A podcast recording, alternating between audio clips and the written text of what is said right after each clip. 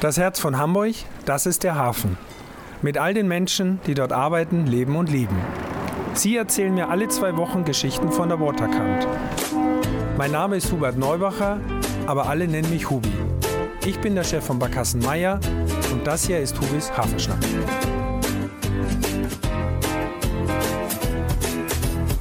So, moin, liebe Hafenschnack-Freunde, hier ist euer Hubi und ich wünsche euch ein frohes neues Jahr 2022. Mein heutiger Gast ist Götz Bolte und er ist Ältermann bei den Hamburger Hafenlotsen. Herzlich willkommen. Ja, hallo, Hubi. Freue mich. Götz Hafenlotsen, ich glaube, äh, darunter können sich viele unserer Zuhörerinnen nur bedingt was vorstellen. Ich glaube, gehört hat man es schon mal. Wie wird man Hafenlotse? Kannst du uns das vielleicht als erstes erklären? Wie war dein Werdegang, damit du da heute bist, angekommen bist, wie du deinen Job machst? Also mein Werdegang war klassisch für meine Zeit. Die Zeit davor hat es wieder anders gehabt und die neuen werden wieder anders sein. Ich habe eine Lehre gemacht als Schiffsmechaniker. Dann bin ich noch eine Zeit lang als OA gefahren. Bin dann zur Seefahrtsschule nach Hamburg gegangen. Dann kommt die normale Fahrzeit, die man macht als Schiffsoffizier, erster, zweiter, dritter, je nachdem, wie man einsteigt. Danach wird man irgendwann Kapitän, mhm. also genau umgedreht natürlich. Und dann fährt man eine Zeit lang als Kapitän, kann sich bei den Lotsenbrüderschaften bewerben. Dann gibt es ein Auswahlverfahren und am Ende kriegt man hoffentlich die Mitteilung, dass man gewählt wurde. Und kann man das einfach so dann machen oder braucht es dann eine Ausbildung? Wie, wie, als Kapitän hat man eine ganz andere Grundlage wahrscheinlich, die wichtig ist. Ich glaube, man kann auch nur als Kapitän Hafenlotse werden. Ist das so? Äh, bei uns sind der überwiegende Teil aller Mitglieder Kapitäne gewesen. Ja. Das ist eine nette Voraussetzung und auch eine wichtige, finde ich. Man hat ein anderes Standing gegenüber natürlich auch einem anderen Kapitän. Da kann man sagen, du, ähm, habe ich schon gemacht, jetzt mal mhm. ruhig, da gehen wir lang. Mhm. Aber die Ausbildung erfolgt ähm, dann bei der Hafenlotsenbrüderschaft. Man fährt bei den Kollegen mit und dann sieht man eben, okay, das gefällt mir gut, so will ich das auch machen. Das war vielleicht nicht so gut. Man hat Unterricht, man geht zu den verschiedensten Institutionen hin, lernt die rechtliche Seite einmal und im Wesentlichen ist es aber Schiffe fahren, Shiphandling, was man drauf haben sollte, natürlich. Okay. Und gibt es eine Prüfung irgendwie? Muss man noch was ab? Oder ist das dadurch schon abgetan? Eine Prüfung gibt es auch. Ganz am Ende geht es dann mit dem Hafenkapitän ah, ja. und dem Ältermann einmal zur Prüfung. Da kriegt man dann einen exemplarischen Fall, der wird morgens aus dem Drucker gezogen, da wird geguckt, okay, und jetzt beschreib mal, wie würdest du das machen? Mhm. Das ist im Wesentlichen ein theoretischer Teil und der praktische Teil, da hat man das vorher schon gesehen. Okay. Das wird nicht überprüft. Ich möchte jetzt nicht vergleichen, aber das ist natürlich ein ganz anderes Segment. Aber es ist bei der Hafenschifferei ja ähnlich. Also bei unseren Azubis, die haben natürlich auch einen großen praktischen Teil und die Theorie spielt ja immer eine Rolle.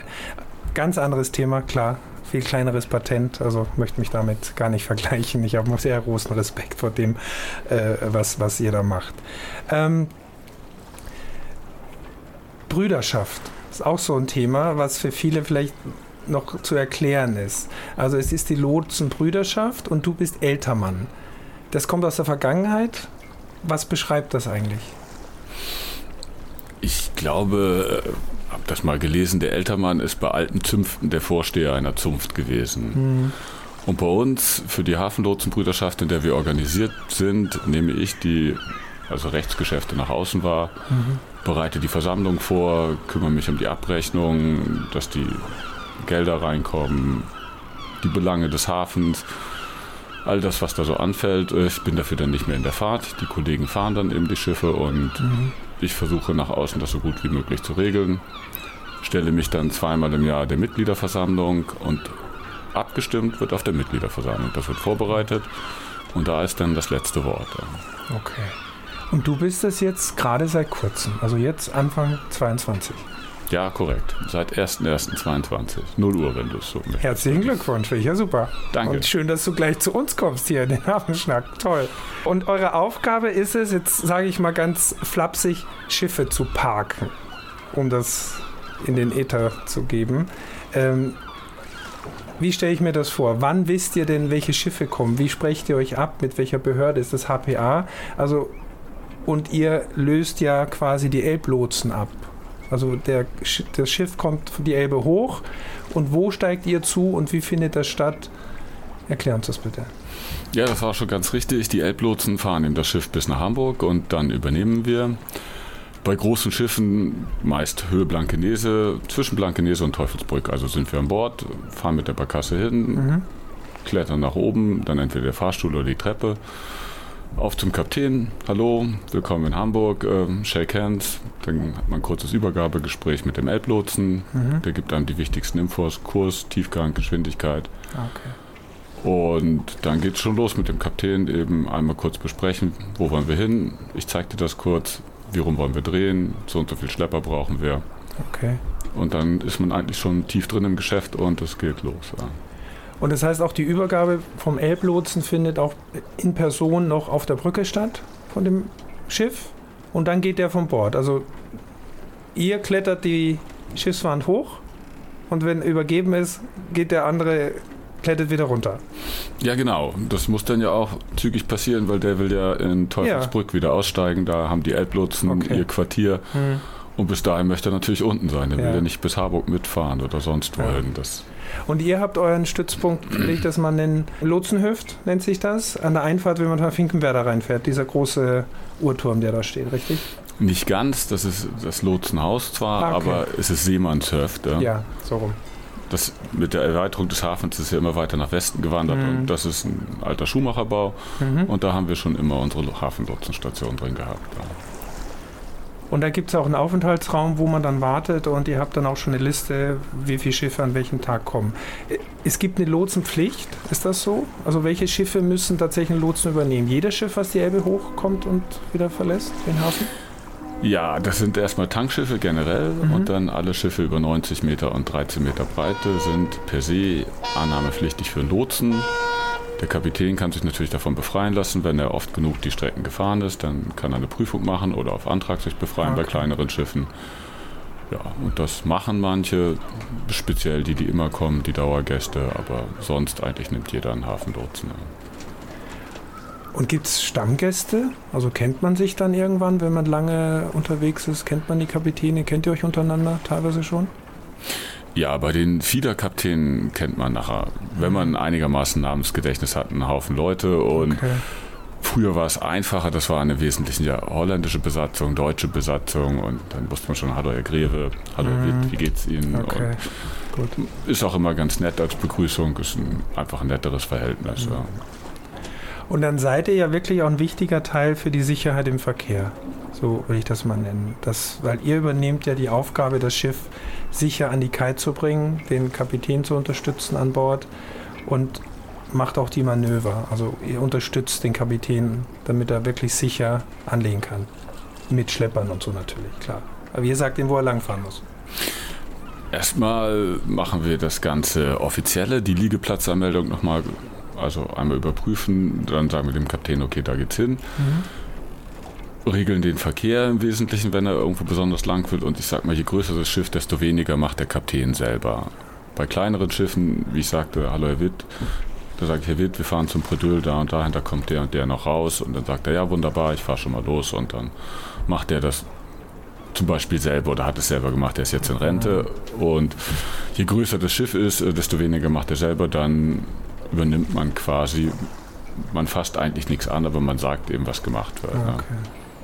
Wie viele Hafenlotsen haben wir in Hamburg und wie arbeitet ihr? Gibt es einen Schichtdienst? Das, der Hafen ist ja 24 Stunden offen. Das heißt, so arbeitet ihr dann auch rund um die Uhr?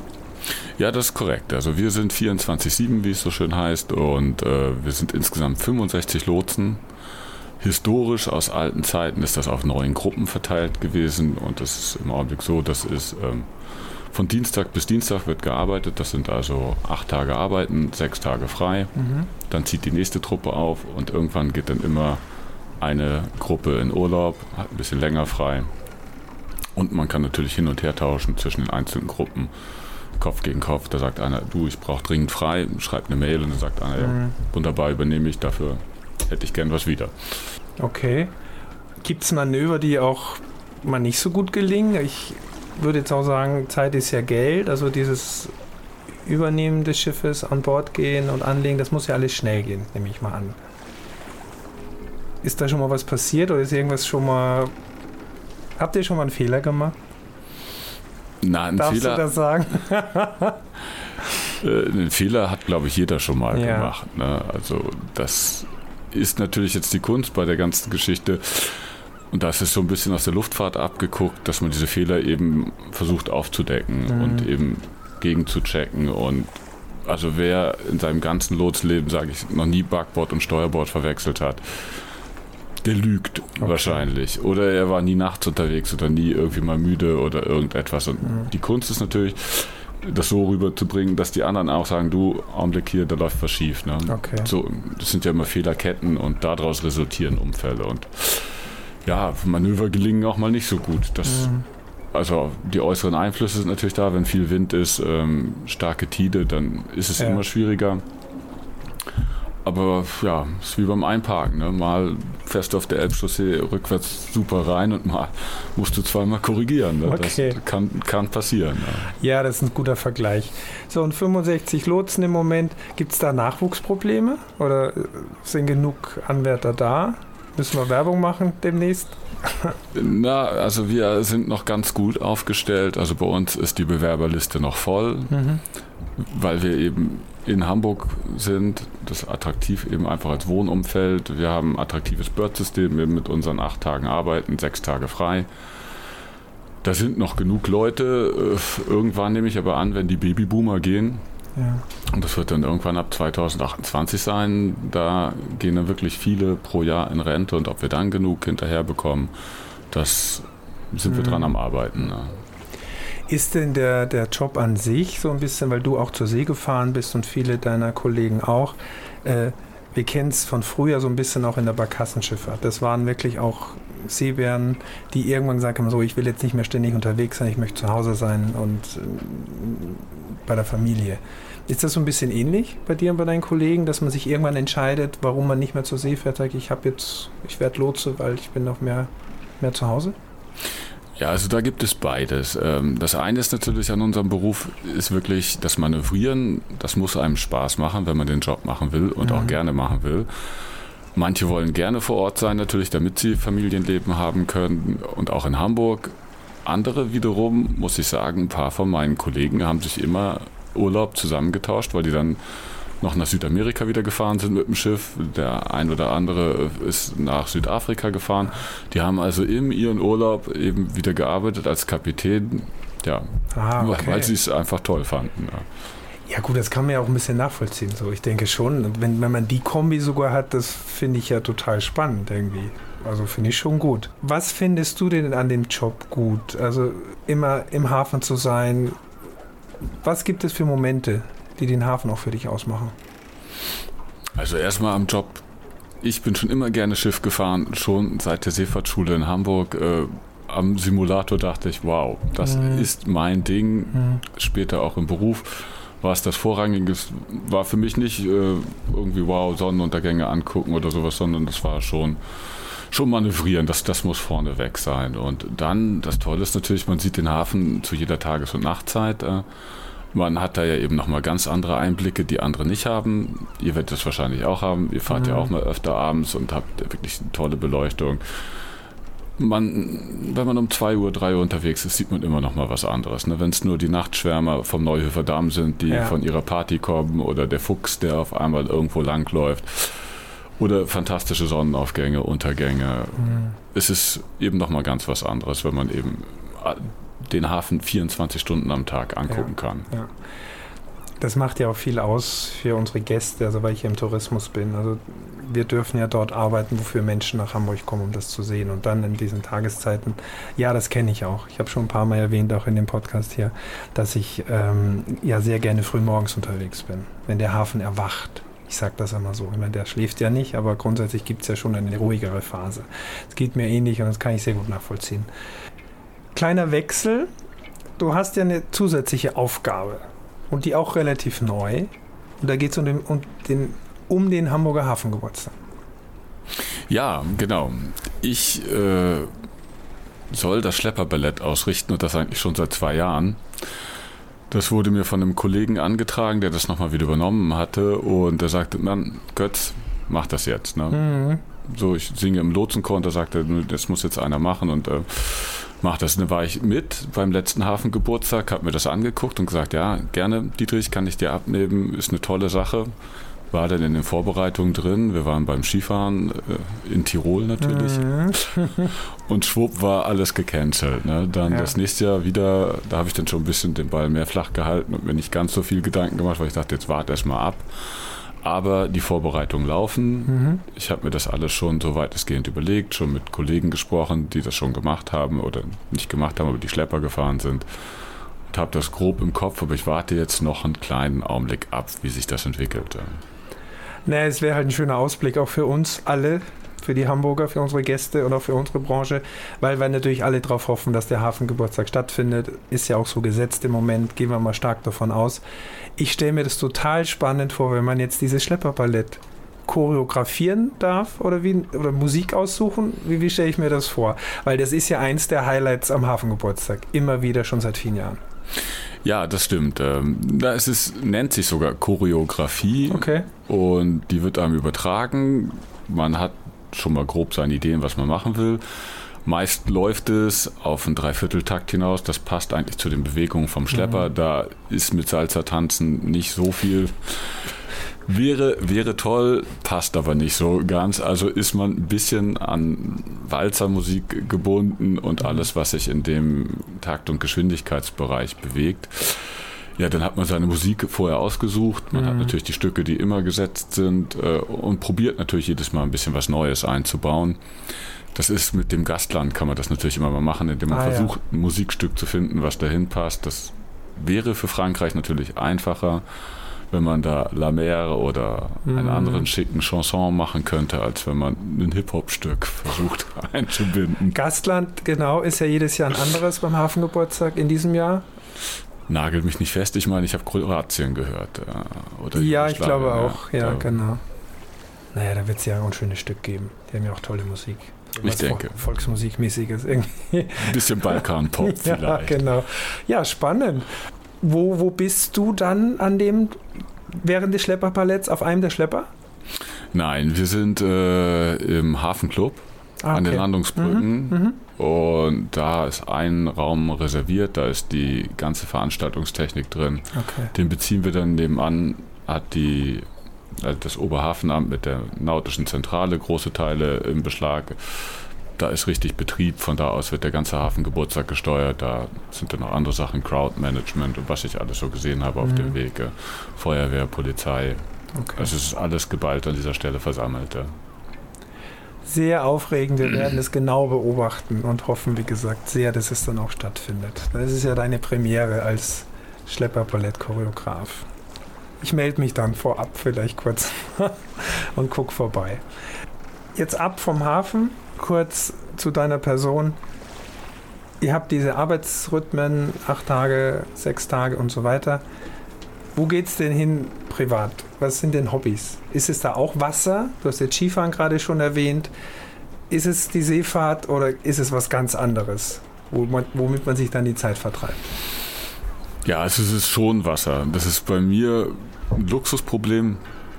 Meine Frau kommt aus Schweden, da gibt es ein Wassergrundstück im Stockholmer Scherengarten. Hm, das ist wunderbar gelegen. Hm. Stockholm ist auch eine tolle Stadt und äh, die ganze Familie ist da. Also ist der Sommerurlaub meist gesetzt dann in Schweden. Ja, im Winter würde ich dann auch eher auf die Balearen fahren oder sonst wohin. Okay. Berge finde ich spannend, aber dass ich jetzt so viel Zeit gehabt hätte, durch irgendwelche Täler zu wandern oder irgendetwas, mhm. da bin ich noch nicht ganz zugekommen. Skifahren ja.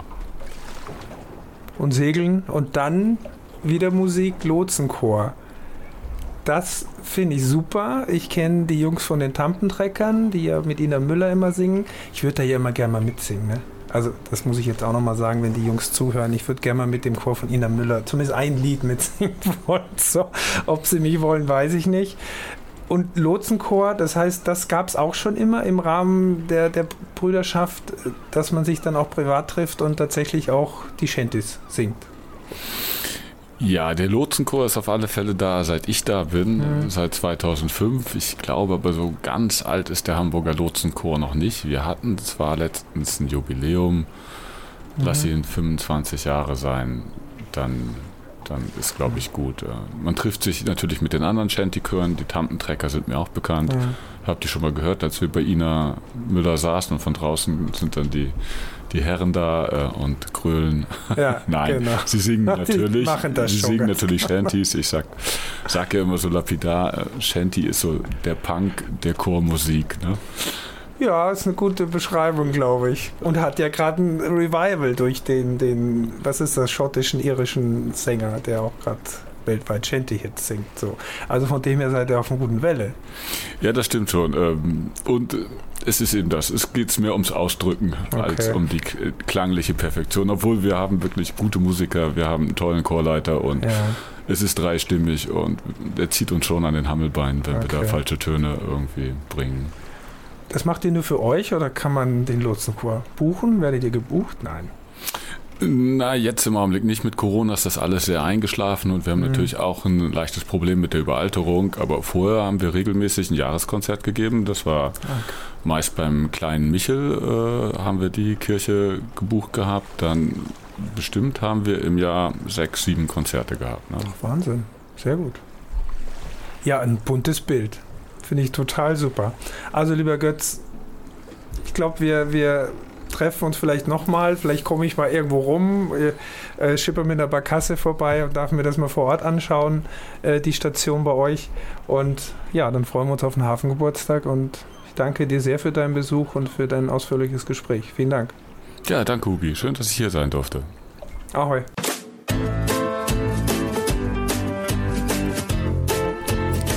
Podcast ist eine Produktion der Gute-Leute-Fabrik in Kooperation mit der Hamburger Morgenpost, der Szene Hamburg und dem Port of Hamburg